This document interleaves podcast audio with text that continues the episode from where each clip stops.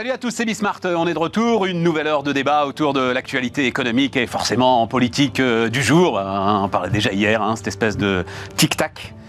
Je vous disais, alors je sais pas, oui d'ailleurs, non, j'ai pas prévenu mais ceux qui sont autour de la table, mais je me, pencherai sur... Euh, parce que j'étais sur... Mais euh, je vais vous en parler après. Euh, donc, au, sommaire, on, va évidemment dire quelques mots de cette crise politique. Je ne sais pas ce que mes invités ont envie de dire. Et puis, on parlera, il y a pas mal de trucs intéressants dans, dans, dans la vie des entreprises. Et puis, bah, ceux qui sont là sont assez branchés sur la tech. Et bon, avouez quand même que le sujet, ça fait maintenant 2-3 mois que ça dure, hein, mais le, sujet GPT est inépuisable, régulation de GPT est inépuisable. Tiens, d'ailleurs je peux vous annoncer, d'une certaine manière, forme d'acte de décès ou en tout cas de début d'agonie du journalisme économique, puisque euh, j'ai appris que Bloomberg était en train de tester son GPT, le Bloomberg GPT, qui rédigera tout seul l'ensemble des articles analysant les résultats des entreprises au moment, euh, bah, des périodes de résultats des entreprises cotées. Ce sera rapide et efficace. Allez, on va parler de tout ça, c'est parti.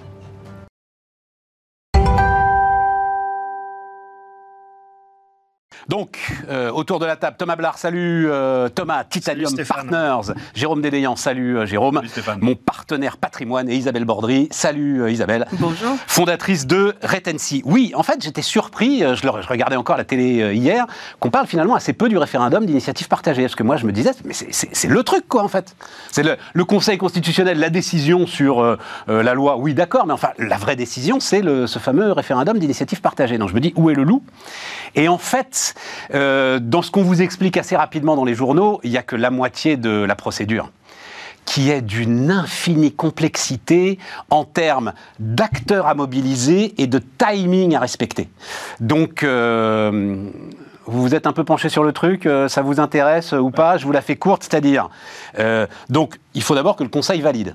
Pour que le Conseil valide, il faut que ça représente, il y a déjà juste sur ce terme-là, une réforme. C'est-à-dire ça ne peut pas être euh, un élément réglementaire, il faut que ce soit un élément de réforme. Premier problème, est-ce que maintenir la retraite à 62 ans est une réforme? Oui, disent des, constitutionnalistes, non, euh, disent d'autres, etc. OK. Ensuite, recueillir 4 800 000 signatures, sans aucun moyen pour le faire. C'est ça que j'avais pas en tête aucun moyen public, aucun moyen de l'État. Euh, Radio France, par exemple, n'a pas le droit de diffuser des spots pour appeler les gens à aller voter. Vous ne savez pas vraiment où aller voter. Certaines mairies vont pouvoir ouvrir, d'autres non. Il y a une plateforme a priori digitale faite par le ministère de l'Intérieur, mais vous n'avez aucun moyen d'en faire la publicité. Sans doute les syndicats le feront-ils, mais enfin, il y a quand même des trucs euh, là-dessus. Et ensuite, si vous avez ces 4 800 000 signatures, le Parlement peut en fait vous couper l'herbe sous le pied en se saisissant de cette réforme, donc, et en en faisant une loi, et en rejetant cette loi. C'est...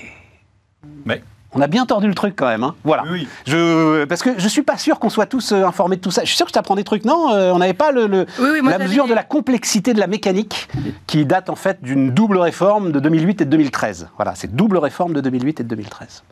Oui, j'avais les plus, les plus de 4 millions de signatures en tête. Ça, et moi, je me disais, il n'y a que ça. Fastoche, ils les auront évidemment. Maintenant. Tu crois?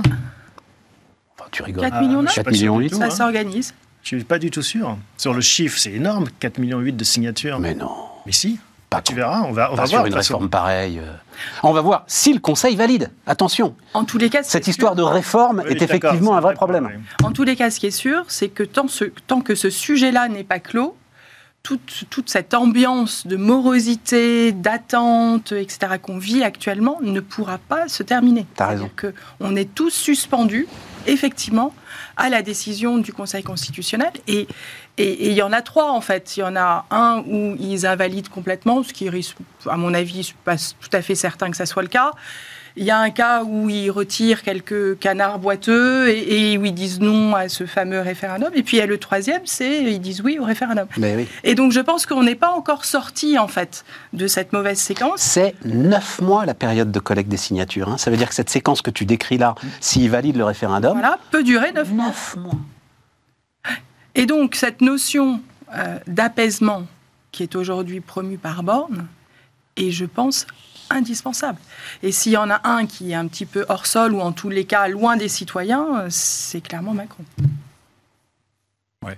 Moi, je, on a un sentiment de fin de quinquennat avec tout le monde, Ah, mais ça, tout monde clair, carbonisé alors qu'on est au début. quoi. C'est clair. Et ça, ça, me- ça me peine beaucoup parce que euh, c'est du temps Tiens, on va montrer. Ça me fait penser. J'ai effectivement, je vous ai envoyé. Je ne sais pas si euh, je vous ai envoyé une- un, un petit bout. euh, C'était un article de l'opinion euh, très bien foutu sur en gros. Bon, si voilà, c'est le, le- le- et en gros sur tout le monde est tétanisé, paralysé, personne ne sait comment faire. Et tu as raison, c'est c'est la fin de Mitterrand, c'est la fin de Chirac, Ouais. c'est. ouais, t'as Ouais. Et en fait, tu as presque un sentiment. Alors, je trouve que la comparaison avec Chirac de 95, euh, après le retrait de la réforme sur la, la réforme de l'assurance maladie, là, est, est particulièrement pertinente parce que tu as l'impression que même sans avoir retiré la réforme, en fait, ça a eu le même effet, c'est-à-dire que ça a carbonisé la capacité à réformer des gens qui sont au pouvoir. Et donc, il n'y a qu'un seul moyen hein, dans une, une république démocratique euh, pour sortir d'une impasse comme celle-là et essayer de retrouver le truc, c'est de faire appel aux urnes. Parce qu'une fois que tu es carbonisé à ce point, c'est très compliqué de retrouver un, un- un- un- un ciment de légitimité. Donc toi, tu dis, il doit dissoudre. re- refaire une majorité, etc. Donc moi, moi je crois qu'on est parvenu à un tel point de carbonisation que c'est compliqué de ne pas faire appel aux urnes. En fait, Voilà. c'est compliqué, c'est qu'il n'y a plus de débat. Le débat est devenu impossible. T'as raison. Tout est passé au 49.3, à juste titre, et c'est constitutionnel, donc on ne peut pas dire que c'est antidémocratique, je ne dis pas ça. La seule chose, c'est qu'il n'y a plus de débat. Et je crois, alors je n'ai pas regardé, je ne suis pas une grande constitutionnaliste, mais c'est la première fois, il y a eu euh, des périodes avec Chirac et Mitterrand où une des assemblées était contre le gouvernement, mais il y en avait toujours une qui soutenait le gouvernement dans les périodes alternatives. Ah bah bien sûr, oui, oui, bah, évidemment. Aujourd'hui, il n'y a pas de majorité réelle au Parlement, au Parlement d'une manière générale, pas à l'Assemblée, et le Sénat est contre. Donc on est quand même dans une situation où, où tout débat est extrêmement... Alors c'est une situation qu'avait connue Michel Rocard. C'est là où il y avait eu effectivement euh, Beaucoup beaucoup, de de 49.3. J'entendais Olivier Dussopt hier qui disait, c'était intéressant ce qu'il disait, il disait en fait, la, la- Hollande et Manuel Valls, qu'il ne citait pas, euh, ont tué le 49.3 en l'utilisant avec une majorité solide. C'est-à-dire on comprenait qu'on utilise le 49.3 sans majorité, c'était fait pour ça, mais eux, ils l'ont utilisé alors qu'ils avaient plus de 300 voix de majorité, enfin ils avaient une majorité des solide. frondeurs. À cause des frondeurs, absolument. On, on a une constitution. Et ça a tué le truc, Voilà. En fait, la pratique politique de, de ces dernières années a amputé notre constitution d'un certain nombre de moyens qu'on avait d'avancer malgré. Voilà. Voilà. Et alors, moi, ce qui me frappe dans le paysage aujourd'hui, c'est qu'indépendamment de la réforme des retraites, tous les sujets qui sont sur la table aujourd'hui, à l'exception d'un, qui est celui sur le partage de la valeur, sont des sujets clivants. Fin de vie, euh, immigration, les deux trucs hein, sur lesquels ils ont commencé à faire des ballons sondes de partout, etc. Fin de vie, c'est vraiment clivant, fin de vie? Ah ouais, je crois que c'est très clivant. Tu peux pas avoir. Alors, immigration, je suis d'accord avec toi, mais fin de vie, tu peux Ah pas bah, avoir un consensus là-dessus un peu. Bah, euh, bah, bah, si tu prends les choses sérieusement, oui, mais vu comment c'est parti, euh, ça a déjà commencé à Ah ouais, radicaliser vrai. un certain nombre de pas positions. D'accord. Euh, euh, euh, parce que parce qu'on a l'impression que la messe est dite et qu'on va nous, nous, nous, nous, nous- nous passer l'euthanasie en force, quoi. Voilà. Il y a des Et qu'il y a des gens que ça oppositions choque fondamentalement, dont moi, je, je n'hésite Il y pas. a des dire. oppositions religieuses. C'est euh, d'autres types. Oui, oui, bien sûr, mais alors, je, dois avouer, je n'ai pas regardé du tout l'histoire de la En fin fait, t'as un peu l'impression d'un pas procès à charge, tu vois, le- la convention citoyenne, euh, t'as l'impression qu'elle était une de ces conventions dans lesquelles le- la messe est dite avant que euh, on, on l'ait organisée. Bon. Et donc, tu as ces sujets-là. Le seul sujet qui permet de redonner une perspective au pays, qui est sur la table aujourd'hui, grâce à, l'accord entre les partenaires sociaux du 10 février, hein, c'est celui sur le partage de la valeur. Là, tu peux proposer au pays quelque chose de positif et de nouvelles frontières. Et moi, si j'étais euh, si j'étais Macron et le gouvernement, je mettrais tous mes efforts là-dessus maintenant.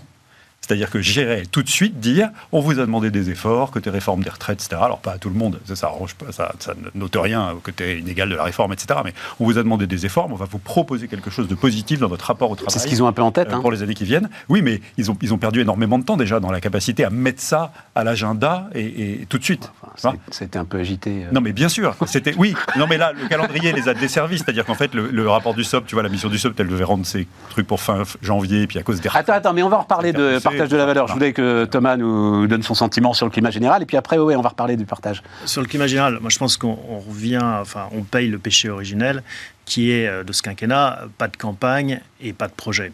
Euh, il y a eu juste un projet qui a été mis en avant, c'était la retraite à 65 ans. Donc voilà, euh, on l'a, on y est. Moi mon souhait, je ne pense pas que des élections, en tout cas législatives, changent la donne. On aurait une assemblée toujours aussi ingouvernable. Sans doute. Le seul recours aux urnes, ça serait quoi? Ça serait euh, bah, Macron qui, qui se représente. Mais bon, on n'imagine pas ce scénario. Non. Donc moi, mon souhait, en effet, c'est que le Conseil constitutionnel valide tout ça et qu'on passe à autre chose avec des projets euh, divers et variés et qu'on reparte euh, sur, sur d'autres sujets. Et donc qu'il écarte le référendum. Bah, en fait, pourquoi est-ce que c'est compliqué le référendum? C'est parce que justement, ils veulent pas se retrouver avec deux légitimités qui s'affrontent. Parce que c'est vrai que ça va être très compliqué. Ah bah, Imaginons. le référendum, c'est la légitimité euh, oui, oui, suprême, là, il n'y a pas de doute. Tu vois, tu vois le bazar à chaque fois. Ah bah. Et, c'est pour ça qu'ils n'ont pas voulu rendre ça facile, à mon sens, parce que euh, ça doit être exceptionnel. Donc, est-ce qu'on ira jusqu'au bout? Pourquoi pas? On pourrait le tester. Mais là, tu vois, on change en effet de constitution. On rentre dans un, une terra incognita et moi, je pense que c'est pas une contre-réforme, enfin, c'est une, anti-réforme. Donc, euh, euh, dire, moi, je, je, veux cette réforme qui serait de, le statu quo, enfin, j'ai du mal à comprendre juridiquement. Mais encore une fois, admettons que politiquement, ça soit leur, soupape de sortie. Et eh ben, en effet, on aurait neuf mois. Alors là, tout s'arrête. Mais tu as raison, tu changes de. On l'a beaucoup dit, ça je l'ai beaucoup lu, beaucoup entendu, c'est très intéressant. Le Conseil constitutionnel deviendrait là, à ce moment-là, une forme de Cour suprême, effectivement. exactement, et ça, en fait ça dépend de la pratique, puisque euh, euh, une démission d'un président de la République qui perd un référendum, euh, parce qu'il s'était engagé personnellement sur une réforme, c'était la pratique, ça a été la pratique non, sur une réforme. Que de De Gaulle. Une fois. Sarkozy en a perdu, ça s'est bien passé. D'accord. Le statut de la Corse, souviens-toi, on a tous oublié. Est-ce que ça vaut le coup de, de, de, de déclencher cette frappe nucléaire pour une réforme comme celle-là, je ne crois pas. Euh, oui, tu réconcilies le pays. Ah, je ne suis pas sûre. Je ne suis pas sûre. Parce qu'en fait, ce n'est pas une question simple. Et donc les débats. Quelle serait la question? les débats... Ah bah, la question c'est euh, la, la... On travaille moins et qu'on gagne autant? Non non non non non, c'est très simple. Alors je l'ai plus en tête, mais en gros c'est le. Oui, c'est l'âge ça ne peut pas euh, être plus que 62 ans. Non, non, c'est très simple dans la formulation. Euh, c'est très bien fait. C'est trop simple. Oui, si tu demandes ça aux gens, bah, tu sors dans la rue, tu as la réponse. Compliqué que ça. Hein. Non, parce que ça, ça, ça n'empêche pas les réformes, tu vois ce que je veux dire? C'est-à-dire, c'est juste, tout à coup, sera gravé dans le marbre par le suffrage universel l'idée que euh, l'âge de la retraite ne peut pas être au-delà de 62 ans. Après, derrière, tu fais tout ce que tu veux avec. Hein. On met ça dans la Constitution. Super. Non, c'est pas dans la Constitution, c'est validé par référendum. C'est ce que je veux dire, c'est ah, bah radioactif, tu peux plus y toucher pendant 30 ans. Hein puis ça n'a pas de sens. Il va y avoir des exceptions partout. je veux bien, mais, mais c'est mais, mais, que tu le veuilles ou non. Non, mais on est tous d'accord autour de cette table sur la nécessité de cette réforme. Il n'y a aucun problème. Euh, en ce moment, là, je, réfléchis aux finances publiques, etc. L'idée que comme ça, on puisse euh, faire un trait sur 130 milliards de dettes supplémentaires cumulées sur 10 ans est ahurissant. Quoi. on est tous d'accord. Mais euh, vu la tension que tu décrivais, euh, tout le monde va au vote et puis ok, bon, bah, on a perdu, le pays est ainsi fait. Oui, mais je ne suis pas sûr. on part sur autre chose, quoi. C'est un bon moyen de tourner la page. Je ne suis pas sûr que ça apaise. Et, et je pense qu'il y a un des sujets aussi importants, c'est qu'on est un des pays les moins syndiqués. En fait, on s'en rend pas compte parce qu'on entend parler toute la journée en ce moment des syndicats euh, sur tous les médias, mais en réalité, ils représentent moins de 10% des salariés. Et je pense que c'est extrêmement dommageable pour le débat général. Et donc, s'il y a une réforme à faire, je trouve, je suis d'accord avec toi sur, le, sur toute la, réforme, sur le partage de la valeur, c'est sûr, mais il y a aussi une énorme réforme à faire, qui est celle de la représentativité des salariés. Mais elle a été faite, Isabelle c'est nous qui ne nous en saisissons pas. Ça, le vrai Alors là, pour le coup, on a les syndicats qu'on mérite. Hein. Ah oui, oui, oui, soyons libéraux. À un moment, c'est la responsabilité des citoyens, c'est la responsabilité de ceux qui sont dans les entreprises. Tout aujourd'hui est prêt. Les syndicats, les fameux irréfragables, n'existe plus. Tu peux monter un syndicat dans ta boîte, le rendre représentatif par des élections dans ta boîte. Il faut s'en saisir, personne ne s'en saisit. Mais petit mot là-dessus quand même, 52% euh, des Français estiment que les syndicats sont un élément de dialogue de la société. Et Lab nous dit que c'est un chiffre en hausse de 12 points depuis 2020. Et bien ça, c'est une excellente nouvelle. Donc ils ont profité du truc. Mais donc ça, c'est une excellente nouvelle. Mais il faut que le nombre de syndicats s'ouvre de manière... Mais c'est essentiel. Mais ce qu'il y a derrière, c'est le rôle des corps intermédiaires euh, dans notre démocratie. Et la vision d'Emmanuel Macron, c'était de se dire, moi je suis en direct avec les Français, et c'est vrai que la société est de plus en plus en direct. Avec Twitter, tu peux interpeller ton député, ton maire, euh, ton ministre, qui tu veux. Et donc on a ce rapport zéro filtre. Et donc, on se rend compte qu'en effet, eh ben, un député qui est aussi un maire, c'est pas complètement idiot, que euh, en effet, des syndicats, ça peut avoir une importance, et que tout ce qui nous semblait un peu inutile ou euh, non fonctionnel, à un moment donné, ça met du liant quand même dans la société. Et, c'est, et là, on est à l'os, en fait. On a la rotule qui, qui a plus de cartilage et qui, qui, qui coince un peu. En fait, on est à ça. Et, moi, je vais, je vais rajouter un, truc qui me frappe, parce que je suis pas mal sur le terrain, moi, avec des représentants du personnel dans des boîtes de toute taille, tous secteurs partout en France et tout. On a des syndicats qui euh, manquent de représentativité, euh, et, on a malgré tout un dialogue social local dans les boîtes qui fonctionne très bien. et si on, si on se ramène au partage de la valeur, est-ce que vous savez combien les accords d'intéressement et de participation représentent du nombre d'accords d'entreprise qui sont signés par an? Plus des deux tiers. Voilà. Donc on a deux tiers des accords d'entreprise signés chaque année en France qui sont des accords de partage de la valeur. Alors pourquoi casser Et quelque chose moi, ce qui que marche j'aime beaucoup dans, cette, euh, dans, cette, euh, dans cette, euh, ce chiffre-là, c'est qu'en fait, un accord de partage de la valeur, c'est pas qu'un flux financier qui est j'ai une prime quand ça a bien marché, c'est aussi un flux d'informations. C'est un flux d'explications de la, sur la marge des affaires, de partage de ce qui se passe bien, de ce qu'on pourrait faire de mieux, etc. Donc c'est un extraordinaire outil de réconciliation des Français avec l'économie, avec le, le PIB marchand, pour la faire courte, hein, euh, euh, de, de- de- de- de compréhension du modèle Bah, bien économique de leur entreprise. C'est un lieu essentiel du dialogue social. Et c'est pour ça que moi, je cartonnerais, si j'étais le gouvernement, parce que grâce à Dieu, je ne suis pas, euh, je cartonnerais toute ma séquence à partir de maintenant sur Mais alors- une loi travail C'est ce que dit Thomas. qui parle du nouveau rapport au travail et qui, et qui intègre ce qui a été négocié par les partenaires sociaux, qui est assez Ah, remarquable. Je vais le redire. Vas-y. Non, mais en effet, on a quelque chose, tu le constates, qui marche très bien. Tu vas voir, mettre le nez dessus et arriver avec une loi et ses gros sabots, ça risque de tout mettre par terre parce que justement, ça va cristalliser un peu. Les syndicats vont, vont avoir des postures, tout ça. Donc, Non, non, non, non, les Non, non. députés vont avoir des postures. Les- non, députés c'est les députés, parce que les syndicats, c'est fait. C'est fait. Ils ont signé le bah alors, février. alors, attends, il n'y a il faut que la expliquer- CGT Attends, attends, il faut Ouais. expliquer la manip. C'est-à-dire, le gouvernement a tellement peur de ses propres députés qui veut en fait arriver, alors je ne sais jamais si c'est proposition de loi ou projet de loi, bref, il veut arriver avec projet. ses projets de loi Un projet de loi. que les députés ne touchent pas et qui reprend l'accord national Voilà. interprofessionnel. Tout l'accord, seulement l'accord. Sauf que les députés veulent pas en entendre parler et eux, ils veulent commencer à transformer les trucs dans les coins, à droite, à gauche, etc. Alors- et là, le diable va être dans les a détails. Un exemple flagrant pour une fois, un dialogue social impliquant les organisations patronales et syndicales représentatives au niveau national, qui est parvenu à un accord assez équilibré et qui est vraiment une nouvelle frontière du partage de la valeur. Et- Il y a des choses remarquables. dans Oui, mais tu comprends que le le faire passer devant le Parlement? Bah, parce qu'on a besoin de modifier le code du. Enfin, les- les- les- le partage de la valeur, c'est sept codes. Hein, donc, euh, principalement le code du travail, mais le code du commerce, le code monétaire et financier, le code des assurances, Non, etc., au sens hein. large. D'accord et donc, et donc, ça veut dire qu'on a besoin d'un texte de niveau législatif. Jérôme, il est devenu millionnaire grâce euh, à l'ensemble de ouais. ces sept codes, Oui, oui, euh, aux normes. oui, pas mal de collaborateurs et collaboratrices, parce que j'avais un peu partagé en amont. On est ravis pour toi, mais, mais, mais, mais tu es l'exemple vivant Ouais. de ce que l'affrontement de la complexité peut parfois. Heureusement qu'il y a ChatGPT. il y a Ouais, ChatGPT sauf, sauf que dans cet accord, il y a, il y a- il y a encore une couche de simplification. C'est qu'on on travaille quand même à simplifier ces trucs-là depuis des évidemment, années. Hein. évidemment. 30 Mais alors, ans. moi, j'ai un programme, des campagnes sur ce truc-là. Mais voilà, on en a quand même Mais attends, attends, donc tu dis, il est indispensable de le, de le traduire dans la loi, il faut Oui, le mettre oui, dans la loi, tu c'est peux pas, de niveau tu peux pas législatif. éviter. Voilà, c'est des textes de niveau Donc on est législatif. obligé de passer devant le Parlement. Sauf que le gouvernement est piégé, Mais il a déjà alors- humilié ses députés Ouais, avec le 49.3 sur les retraites, il peut Oui. pas recommencer là, sinon il perd tout le monde. Il y a un truc qui s'appelle les ordonnances. Mais oui, mais il En fait- perd tout le monde s'il fait ça. Bah, s'il fait il perd ses oui, députés. mais- bah, oui, il a mais il peut plus dire- rien. Sinon, il peut leur dit, je dire- dissous, il peut là, pour le dire- coup. hein. Oui. Il peut dire il y a eu un super accord entre euh, les partenaires sociaux sur quelque chose qui est équilibré, qui euh, est est à l'avantage de tout le monde, les entreprises, les salariés, c'est bon pour le pays. Je considère que c'est euh, tel quel, c'est un paquet qu'on peut prendre sans le modifier.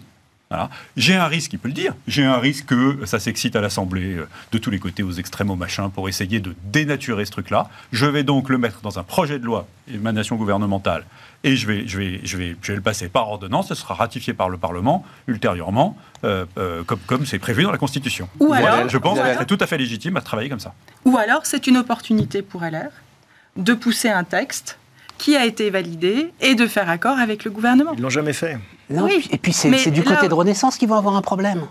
Oui, mais là, l'idée, si effectivement c'est poussé par le gouvernement, c'est sûrement une opportunité pour LR. Parce que dans la dernière séquence que l'on a eue, s'il y a un parti qui n'en est pas sorti et grandi, c'est quand même le parti de Ciotti. Ah, ça c'est clair. Moi, j'ai un programme pour les prochaines élections euh, présidentielles. parce qu'on parlait de cette complexité et ce charabia. Mais tu mets tout à la poubelle et tu réécris 10 lois sur les 10 grandes euh, thématiques qui sont Bien sûr. les, les- les commandements, les 10 commandements, les tables de la loi. Et tu repars de zéro parce que là, ça, en fait, tu as l'impression de, de la plomberie, là, que la vieille maison. Ah ben, on redonne les chiffres, je les ai donnés hier, mais- ah, je voulais- Non, mais je sais, je sais. Mais non, mais oui, mais toi tu sais, mais euh, malheureusement les gens ne nous regardent pas tous les jours, dis donc. C'est un truc, je comprends pas pourquoi. Il devrait. Mais ça devrait. Et, du- et ça m'a poursuivi durant toute ma carrière. ça. Euh, euh, C'était un formidable slogan de Nicolas Bétou quand il a repris le Figaro, parce que euh, tous les médias ont le même problème. C'est-à-dire qu'en fait, tu as du monde, mais il faut du monde tous les jours pour, euh, évidemment, multiplier. Et le slogan du Figaro, je ne sais pas si vous en souvenez, c'est « Le Figaro s'ouvre tous les jours Parce qu'en plus, il voulait changer l'image du Figaro, euh, truc de la vieille droite et tout. C'était pas mal, hein Beau slogan. Euh, donc, c'est le MEDEF qui nous dit depuis 2017, 502 nouvelles obligations, 3670 pages de réglementation. Ça fait 29 directives, 58 règlements. C'est 7 nouvelles obligations et 51 pages de règlements chaque mois. Non, mais c'est un vrai programme. Hein. C'est un vrai programme. Écoute, mon vieux. Quelqu'un devrait s'emparer de ce sujet. Et Guillaume Poitrinal l'a fait. Dieu sait qu'il a une volonté de faire avec Thierry Mandon. il voulait rafistoler et c'est non, non, non, non, non, non, Un président qui arrive et qui dit Moi, je mets à la poubelle tout le truc et je repars balle neuve avec ces dix lois. C'est faire la synthèse. Donc peut-être qu'il faut demander à ChatGPT d'en faire la synthèse pour pouvoir en fait en faire un programme. Non, non, mais attends, souviens-toi, parce que j'avais suivi ça très près, avec un réel espoir. Thierry Mandon, Guillaume Poitrinal, le hein. Conseil de la simplification devait avoir un rang égal au Conseil d'État. Un rang égal au Conseil d'État. C'était une transformation constitutionnelle, là, pour le coup. Ça veut dire que aucune loi ne pouvait passer si elle n'avait pas été validée par le Conseil de la simplification. Et moi, j'en ferai un enjeu de présidentiel. On manque de projets, tu vois bien. Ah, on n'avait pas de projet. Hein C'était totalement antidémocratique, là, pour le coup. Non, pourquoi? Non, c'est une réforme de, nos, de, nos, de notre façon de faire. En gros, l'idée, c'était que vous passez... Un groupe de sages décide si la loi pouvait être effectivement promulguée. Non, ils regardaient si cette loi, d'abord, cette loi devait prendre la place de règlements qui, eux, devaient être annulés, ce qu'ils ne sont pas, parce qu'ils se superposent la plupart du temps. Et c'était l'idée, mais il y a la même en ce moment aux États-Unis, hein, qui est en train de, naître, une loi de suppression. Mmh. mais ça devrait être fait par le, Parlement. On ne peut pas se substituer à le Parlement. Non, parce que le Parlement, en fait, ce Conseil de la simplification est étanche au lobby. Le Parlement a toujours très bonne raison de faire des lois. Tu vois, regarde ce qui se joue en ce moment, par exemple, sur les carburants de synthèse et tout, c'est d'une infinie complexité. Là, tu vas avoir une masse de normes, euh, je te raconte pas. Bon, le Parlement est dans son rôle. Et si tu as un conseil comme le Conseil d'État, qui dit à un moment, OK les gars, mais alors vous me supprimez euh, le fuel rouge, le fuel vert, le fuel noir, le fuel bleu, etc. Tu vois, voilà. Mm. Ouais, mais c'est pas facile à organiser. ah bah non, la preuve, ils sont plantés. La preuve, ils n'y sont pas arrivés. Hein. Là où le sujet est d'une infinie complexité, c'est évidemment que cette inflation réglementaire, elle, est, elle, est, elle a deux gros moteurs. Elle a un moteur de, de tout ce qui nous arrive par l'extérieur, euh, donc euh, adaptation de directives européennes, euh, etc., avec toute la pression qui, qui, est mise par ces trucs-là, et, et, et, plus la réaction aux événements qui se produisent et à la démagogie. Et alors typiquement, tu vois, si on dit qu'on grave en dur dans la Constitution les 62 ans, euh, on, est, on est là, on est dans l'exemple type d'une inflation réglementaire euh, euh, d'origine démagogique en fait, et, qui vient stratifier, continuer à scléroser mm. un paquet de trucs qui fait qu'on n'arrivera jamais à faire bouger la balle en mousse de 2 tonnes. Quoi. Attention quand même, attends, attends, je tiens à préciser un truc quand même, parce que tu dis 62 ans, par exemple, ne, ne t'exclut absolument pas la possibilité de développer de la capitalisation. cet âge, si tu veux, euh, par exemple, je regardais, les Anglais sont en train de passer une réforme. Hein. Euh, et donc, partout, je lis 67 ans. Les, Anglais, ça y est, 67 ans, 67 ans. Oui, mais 30 annuités de cotisation seulement. Oui, oui. C'est-à-dire que tu peux jouer, tu prends ce 62 ans, c'est un choix politique. Bien sûr. Autour tout est tu peux ouvert. Faire ce que tu veux, et notamment dire... Non, je suis d'accord. Je suis d'accord. Ça peut te permettre de stabiliser quelque chose qui évite qu'on s'étripe à chaque fois qu'on Exactement. et de dire tu veux partir à 62 ans, tu peux, mais tu auras une pension moins élevée. Exactement. ça t'empêche pas de paramétrer les montants. Je suis d'accord. et donc ça, ne veut rien dire. Pourquoi ça ne veut rien donc dire On va interroger les gens sur une question beaucoup trop simple qui, par ailleurs, va se Parce que vous voulez 62 ans, mais les gens dans la tête, c'est 62 ans au même prix. Si tu leur dis 62 ans, mais c'est payé moins, ah, tous s'y focaliser là-dessus. Qu'est-ce que tu veux oui, pas à un moment D'ailleurs, tu vois, en fait, c'est voilà. très étonnant qu'ils ne se soient pas servis euh, du leurre de la capitalisation. Moi, j'aurais mis sur la table 64 ans et capitalisation. Et après, ah ok, je fais une concession, je retire la capitalisation et je garde mes 64 ans. C'est mm. bizarre qu'ils aient pas essayé ça. Non, parce que les 64, dès le début, tu sais, là-dessus, Berger a été mais droit comme la justice sur les 64 hein. La capitalisation, elle existe en France, elle est dans le secteur privé, ça s'appelle le, PER, on a fait le boulot.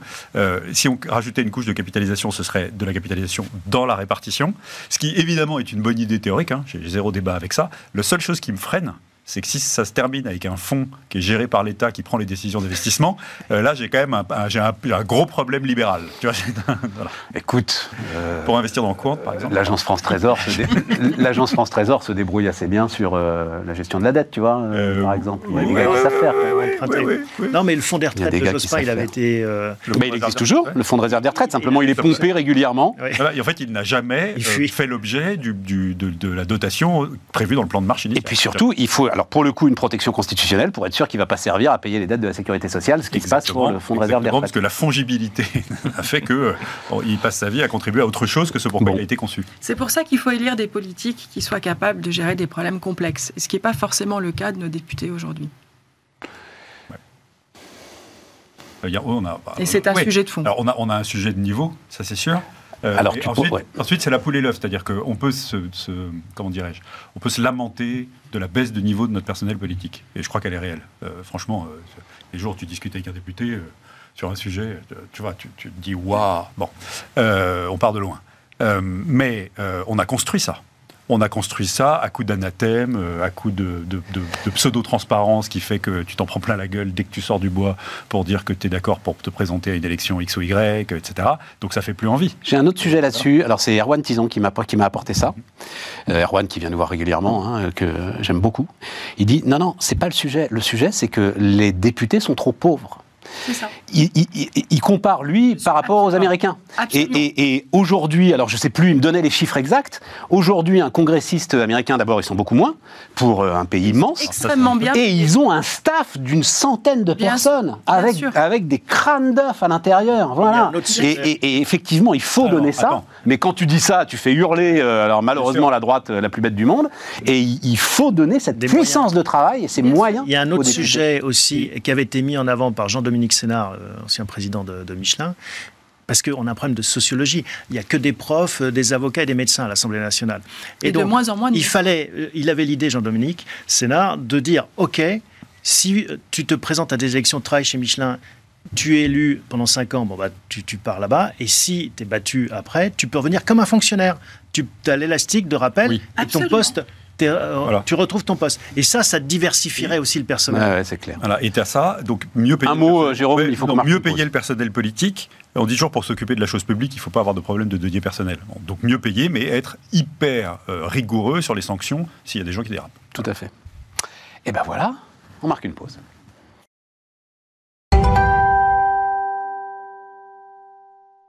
On repart. Euh, bon, alors quand même. Euh, ah oui, je voulais, moi, votre euh, sentiment sur... tiens, on va voir la- en plus la, photo du New York Times. La photo du Wall Street Journal est tellement belle que, en fait, elle est trop belle, cette photo, et que ça sent la, mise en scène. Voilà, donc c'est le, le- patron d'Uber. Je m'accroche à chaque fois pour prononcer son nom, parce qu'on n'en parle pas assez. Koshrov Shahi, tu étais capable de prononcer le nom du patron mais le- ce qu'il fait est admirable. Dara. Donc Dara, il a pris le volant d'une Tesla d'occasion, ça te fait plaisir, hein? Tesla d'occasion pour jouer les chauffeurs Uber, c'était en septembre dernier, il a fait une dizaine de courses. Pas grand chose quand même. Et euh, il a, alors il raconte qu'il a été sanctionné par l'application parce qu'il a refusé des, il a refusé des trajets. Euh, et donc l'opération est rendue publique là aujourd'hui. Euh, elle a été rendue publique à travers le Wall Street Journal. Euh, parce qu'elle a quand même amené un des changements les plus importants dans le fonctionnement de l'application euh, Uber. Et visiblement, ce qui a provoqué cette euh, prise de conscience, c'est les pénuries de main-d'œuvre. Voilà. Donc, euh, euh, Isabelle, comment est-ce que je, tu, tu moi, je vois ce truc-là? absolument admirable. Pourquoi? Parce que, en fait, la- la- le, le patron doit lutter contre la solitude et contre du mauvais reporting. Et, quand on gère une société surtout grande consommation, puisque là, c'est vraiment une société de grande consommation, on se doit de rester en contact avec les clients. Et donc, le fait de jouer le client mystère, ou, ou de jouer le, Le chauffeur, chauffeur mystère, euh, et de rentrer en, en- en relation directe avec les outils qui sont mis à disposition des chauffeurs, en fait, il s'est rendu compte, et l'article est extrêmement riche en anecdotes, qu'il a non seulement joué le rôle de chauffeur, mais aussi de livreur, et que sur les interfaces livreurs, il s'est rendu compte qu'il y avait des choses qui étaient ni fait ni à faire, et qui en plus engendraient des erreurs pour le client final. Et donc le lundi matin, quand il arrive effectivement en réunion de staffing, il est capable d'expliquer ce qui ne va pas. Et ce qui effectivement est intéressant, c'est que il semblerait que les équipes d'Uber voulaient changer le modèle économique et payer les livreurs.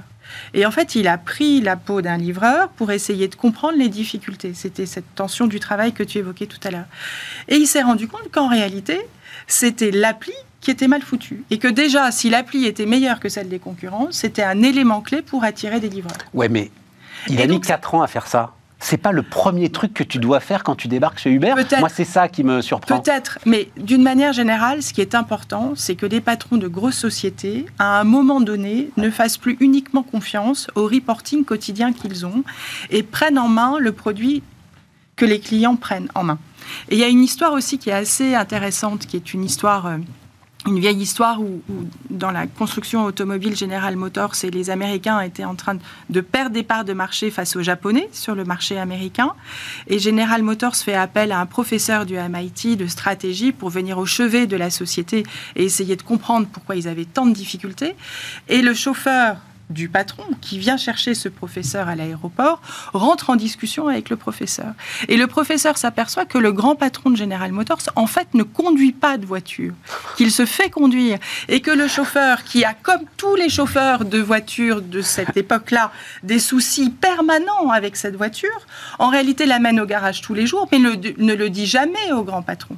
Et donc, en fait, cette Excellent. notion de, de solitude du patron et, de, de nécessité qu'il a d'aller au contact de ses clients est absolument fondamentale et peut changer effectivement la marge de l'entreprise. Moi, je suis étonné qu'on soit étonné parce que c'est vrai que ça semble béaba. Quand tu es un patron, euh, bah, tu dois être au contact de tes clients et de temps en temps essayer de te mettre à la place de tes employés. Enfin, c'est le, Deuxième- c'est la règle essentielle de tout responsable, quel qu'il soit. Quand tu fais l'armée, quand tu es homme politique, euh, enfin voilà, quand tu as des responsabilités, c'est de se dire je suis pas dans mon bureau, euh, dans ma tour d'ivoire. Donc je trouve ça très étonnant. Ils en font un coup de com, euh, ils se relancent là-dessus.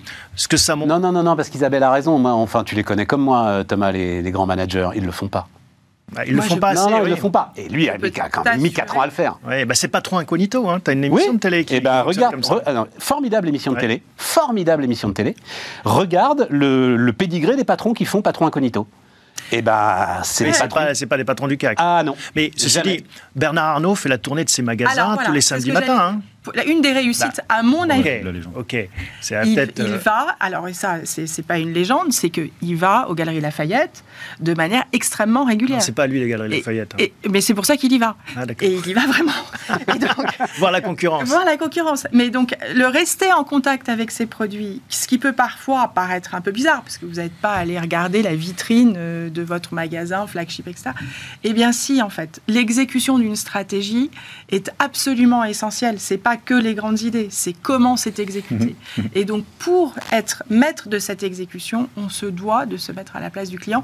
Et peu de grands patrons le font vraiment, en fait. Et même Jérôme On dit toujours, on dit toujours, une, stratégie moyenne parfaitement exécutée vaut beaucoup mieux qu'une très ça. bonne stratégie mal exécutée. C'est quand même la base du business. Bon.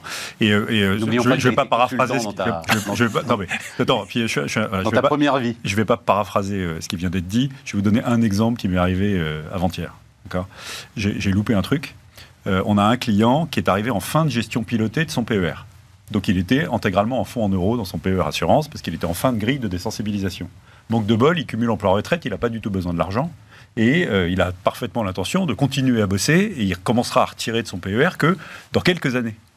Et euh, il s'est excité en disant Mais je suis en euros là, j'ai encore du temps devant moi. Et nous, on n'avait pas d'alerte dans notre CRM sur nos clients qui arrivaient en fin de gestion pilotée dans le PR pour, en amont de cette fin de grille, vérifier qu'il n'y a pas eu modification de projet, de la date à laquelle il pourra avoir ses sous. Bah, maintenant, c'est dans le CRM. C'est dans le CRM depuis hier. Voilà.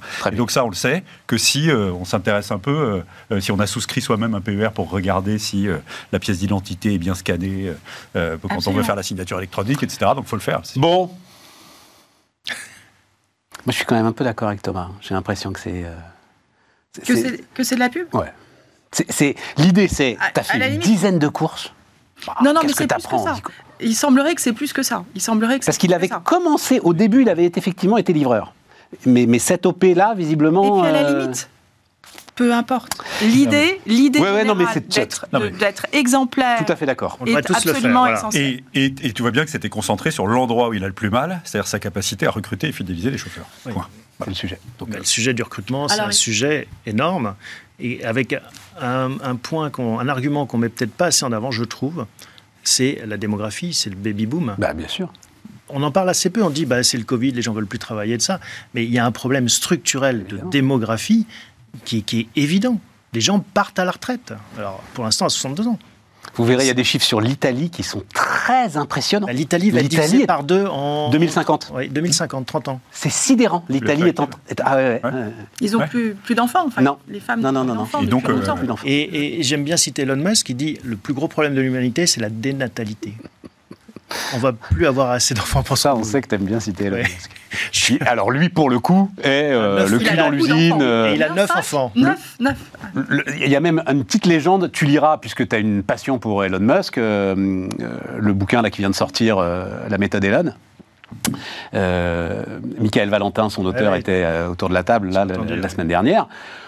La légende raconte que c'est lui qui fait le choix, donc quand euh, SpaceX démarre, les fusées, les lanceurs étaient en aluminium, et lui fait le choix de l'acier parce qu'il a déjà en tête le lanceur réutilisable euh, qui, euh, oh, formidable la méthode Elon, voilà, qui euh, ensuite fera le, le- le grand succès de.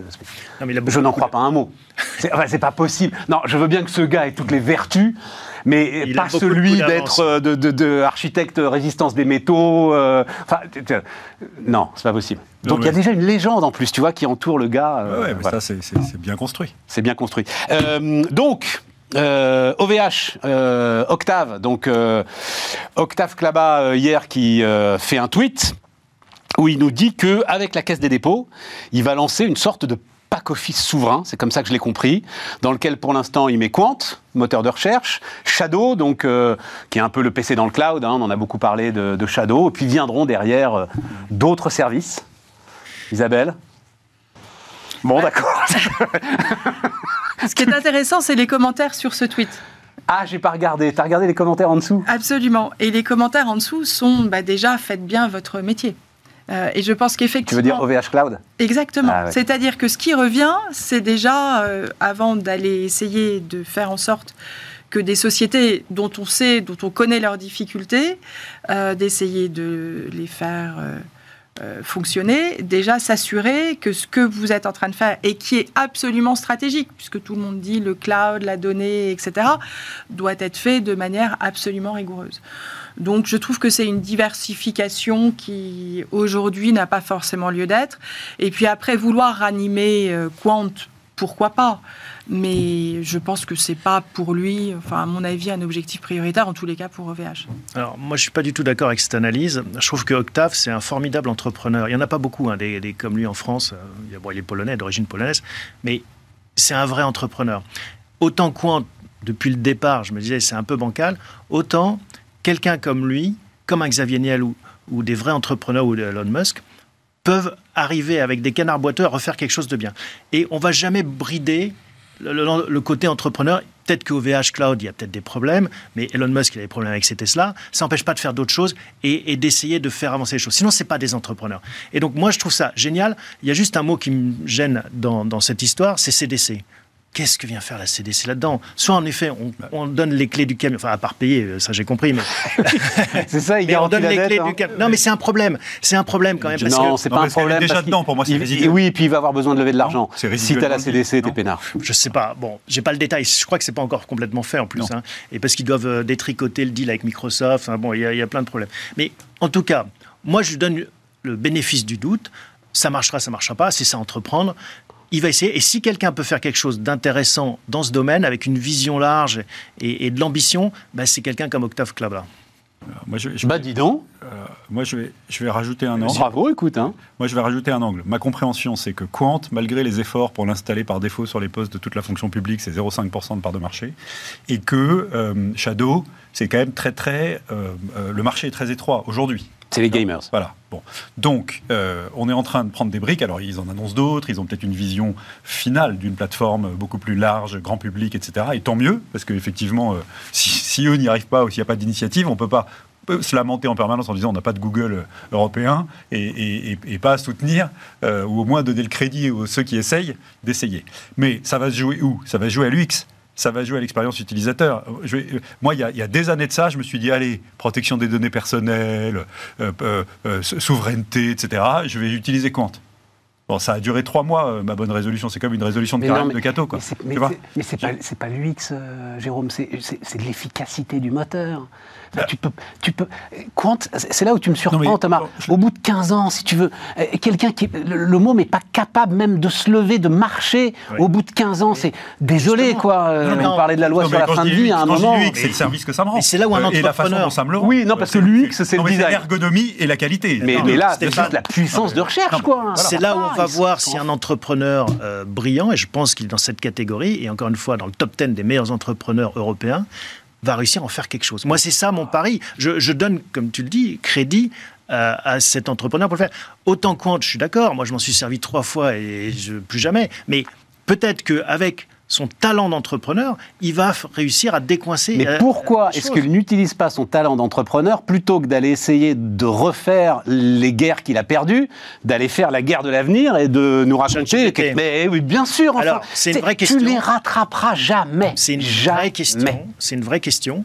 Ceci dit, Tu peux que les disrupter. on peut, on peut pas Même toujours. pas. On peut pas toujours aussi se dire que voilà, on, on aurait un équivalent parce que moi je veux bien que ChatGPT remplace Google du jour au lendemain, j'y crois pas totalement. Donc avoir un service non, de le- messagerie. Google a son GPT et euh, en fait, c'est quoi la fiable, vision On va le voir. La vision qu'il vend, c'est dire on aura un équivalent de, du pack Google ou du pack Microsoft européen avec de la messagerie, avec de la visio, avec non mais c'est ça et avec du cloud souverain. C'est ça tu qui l'auras vend. pas. Mais peut-être pas. l'auras. Mais non, Mais c'est étonnant qu'ils de s'entêter dans l'erreur. C'est-à-dire, c'est ça que je ne comprends Et pas. puis- Le cloud souverain, on a dépensé depuis 5 ans. Quand est-ce que ça a commencé, les histoires avec SFR, etc.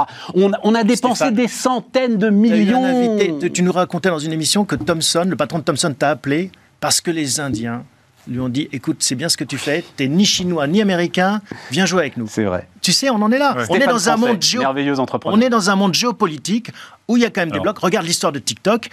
Il va y avoir des frottements. Et donc, avoir quelqu'un qui joue à 10 ans, 20 ans, euh, une alternative possible, les administrations et les Indiens peut-être l'appelleront, bah, c'est pas complètement déconnant, je trouve. Après, il réussira, il réussira pas. Mais je trouve que son positionnement, même si c'est pour copier, une solution euh, avec le drapeau bleu et les 12 étoiles jaunes, c'est pas complètement idiot. La seule chose, la seule chose, c'est que là, c'est pas uniquement je suis français et jouer sur la souveraineté, c'est rendre un service qui est basé principalement sur des maths. En fait, ce qu'il faut comprendre, c'est que dans, dans toute cette évolution d'interface, il y a eu un- les annuaires, Yahoo. Après, il y a eu les moteurs de recherche, avec un degré supplémentaire de, de, de maths, d'algorithmie derrière.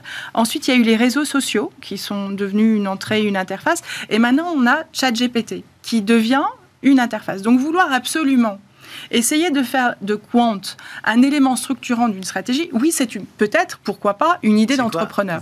Mais derrière, GPT. il faut avoir, il faut avoir des talents absolument exceptionnels et extrêmement pointus que je ne suis pas sûre que Quant puisse euh, effectivement recruter aujourd'hui.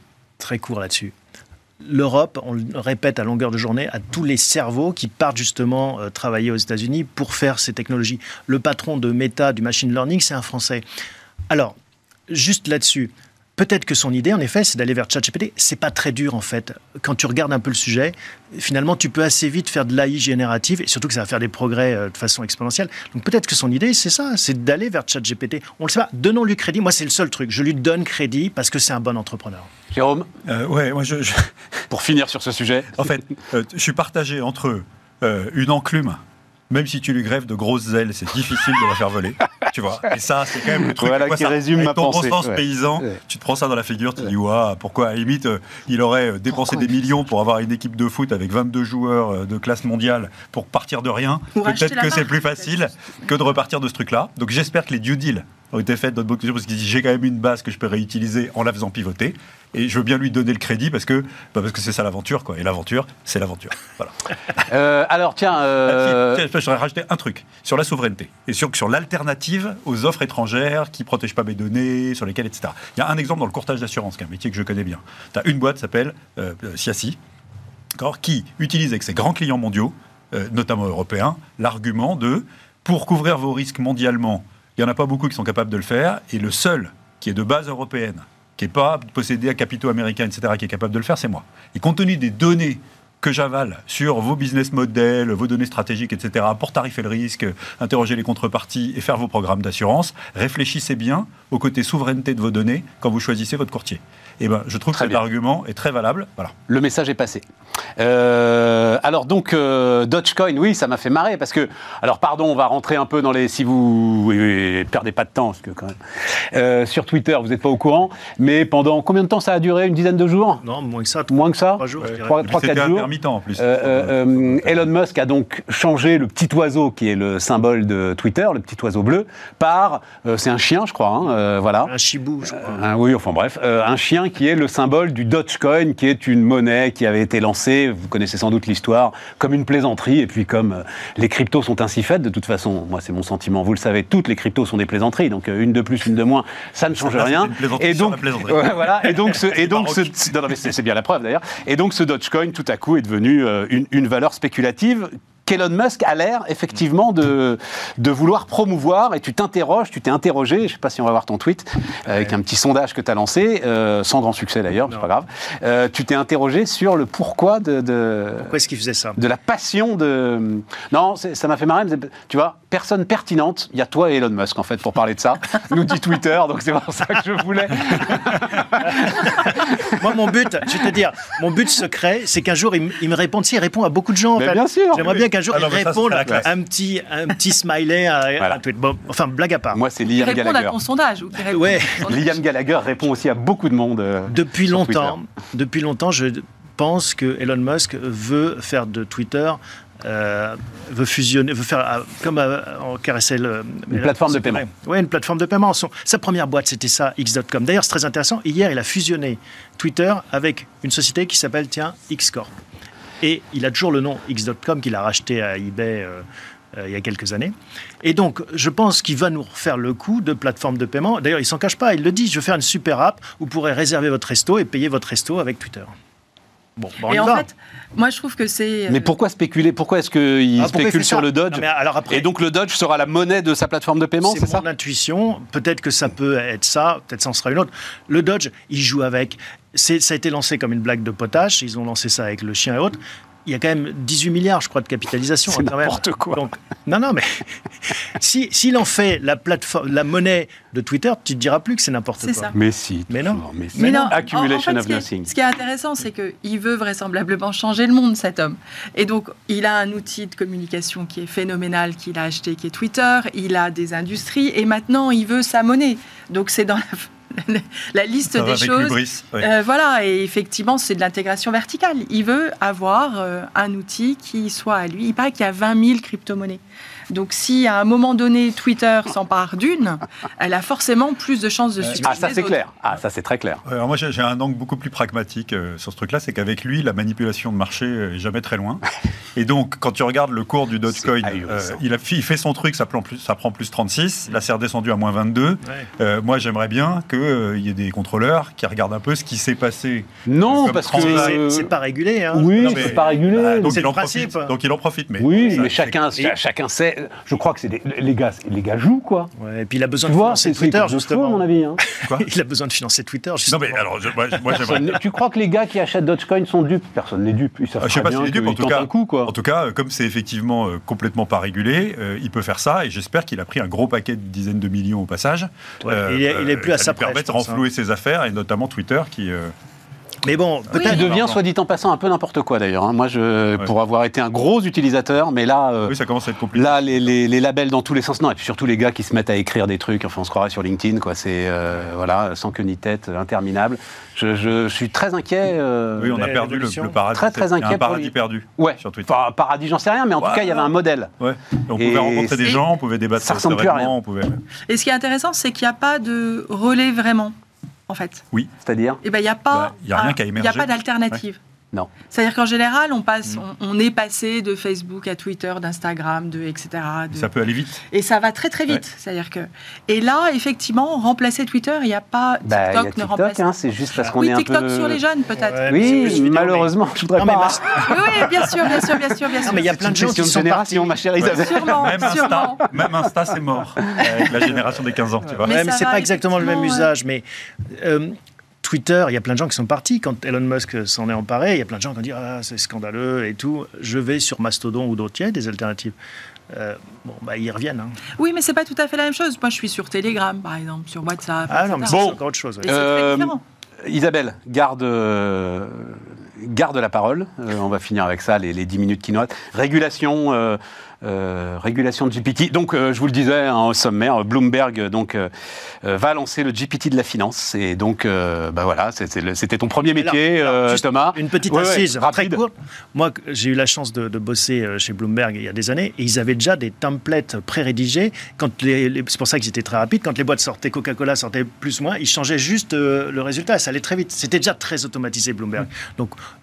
bon, ils vont un peu plus loin. Ils utilisent les, les outils actuels. Ouais, Là, ça va. Oui, mais là, ce qui est phénoménal, même, ce qui est phénoménal, c'est que ça va toucher énormément de métiers. C'est-à-dire que là, je discutais avec des équipes de Microsoft qui m'expliquaient comment ils allaient faire la synthèse de réunions commerciales pour que la synthèse aille directement dans l'outil de CRM, pour que le commercial n'ait plus à s'inquiéter de faire effectivement son reporting Oui. et surtout de savoir quand est-ce qu'il doit rappeler tel ou tel client. Donc, Et en la fait- synthèse de tes Teams.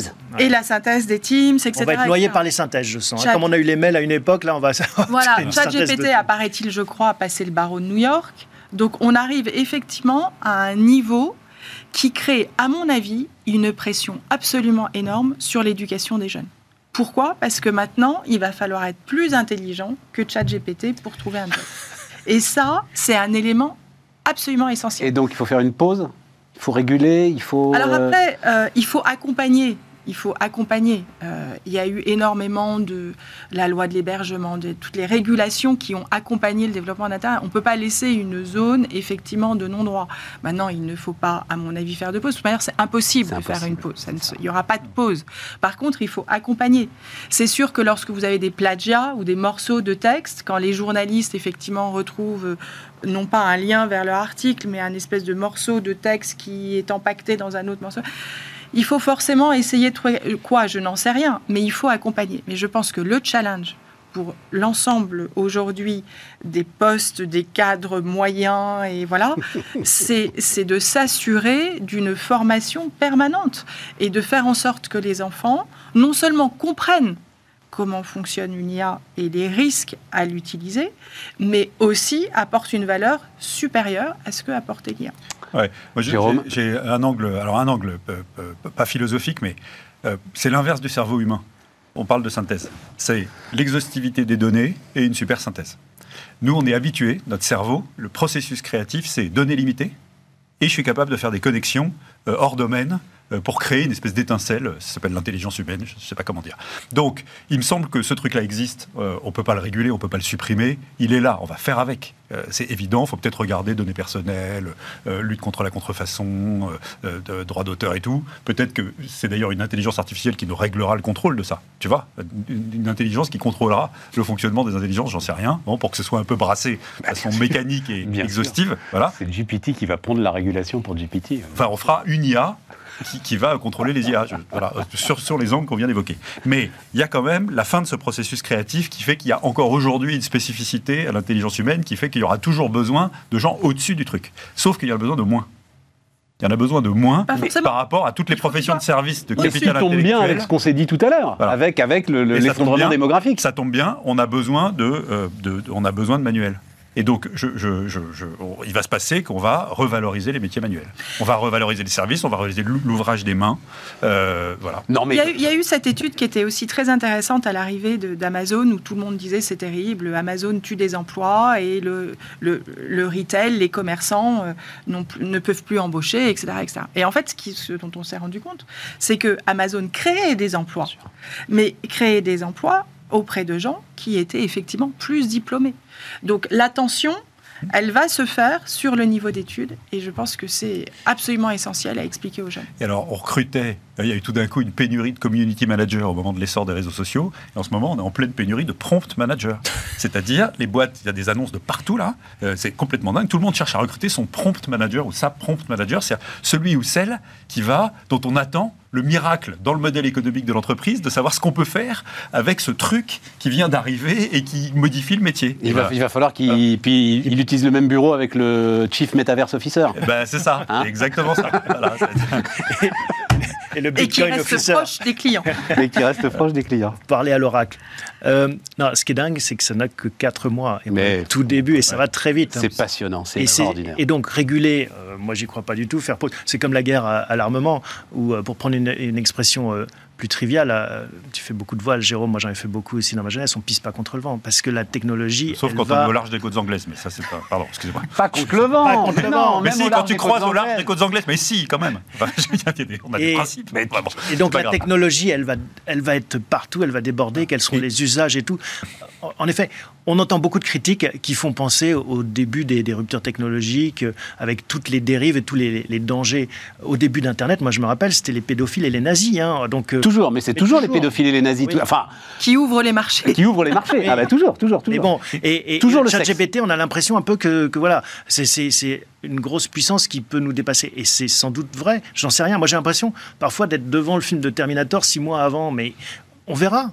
Et Absolument. Je peux pas l'arrêter. ouais. Sur, Vas-y. sur ton Bloomberg GPT là, tu dis, euh. Bon, euh, Bloomberg a toujours eu une extraordinaire capacité à fournir de la donnée pré-mâchée, en, en exhaustive, etc. Sauf que euh, ils n'ont pas remplacé le travail des analystes. Les analystes, ils ont plutôt été détruits par MIFID. Euh, euh, voilà. Mais te- tu peux attraper de la donnée Bloomberg, ça te fera pas rencontrer le management. Mais bien sûr. Ça te fera pas étudier Non, non, la concurrence de façon, euh, etc. Et donc, et donc, il y a quand même de, de l'exercice de, de, de, Non, non, mais- de- Pour Oui, L'intelligence oui, humaine. l'a- on l'a expliqué 100 fois, Pour GPT agrège, n'invente pas. Voilà. Pour mais effectivement, en agrégeant, il va euh, rebrasser le- le- Voilà. Mais il y l'ensemble aura des besoin emplois. de Mais moins d'analystes qui travailleront autrement. Et surtout Ça, que celui, l'investor relationship qui, qui sera euh, euh, chez Total, ça sera une intelligence artificielle. Donc tu auras deux intelligences artificielles qui vont se parler. Et Pouyanné, il sera à siroter des cocktails euh, au bord de la piscine. je crois que l'investor relations, justement, ça fait partie de ces métiers dont la sensibilité mettra un petit peu de temps à être remplacée par euh, de l'intelligence Ça va aller artificielle. très un vite. peu comme Moi, animateur je de débat. le pari. Ouais. On en reparle dans un an. Tu sais quoi? Printemps prochain, vous verrez les progrès de cette euh, bébête. Ça va Bon, très vite. le mot de la fin, euh, Isabelle, tu voulais rajouter Oui, un truc je, je pense que le simple fait que ça soit allé aussi vite montre que ça va devenir un élément essentiel dans nos sociétés. Hmm. Et trans- Et on mesure pas parce que en Et effet, j'ai quand même, moi, en tant, non, le mot de la fin, en tant que Français, une petite fierté, c'est pas tous les jours. On n'a pas été les premiers à essayer de l'interdire. bravo, Tu vois bravo. Les Italiens l'ont fait avant nous. Et ça, ouais, je, ça, je cocor- pensais qu'on aurait pu. cocorico, Ah, on peut voilà, dire. donc euh, on va cocorico. accompagner et Voilà. on va bloquer. Pour l'instant. Euh, merci, euh, chers amis. Euh, merci à tous de nous avoir suivis. Et puis, ben, on se retrouve demain. Tiens, ben, justement, euh, Léonidas Kalogiropoulos, je ne sais pas s'il est toujours euh, conseiller de Quant, mais il l'a été euh, pendant un moment. euh, et donc, euh, ben, on pourra reparler de tout ça avec lui, ce, ce débat absolument euh, passionnant. Donc, euh, à demain.